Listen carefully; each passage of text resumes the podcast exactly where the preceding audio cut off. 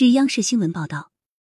当地时间一月三日美国司法部就德克萨斯州允许警方逮捕非法进入美国移民的法案起诉德州德克萨斯州州长格雷格阿伯特因针对墨西哥非法移民升级的打击措施而再次被告上法庭。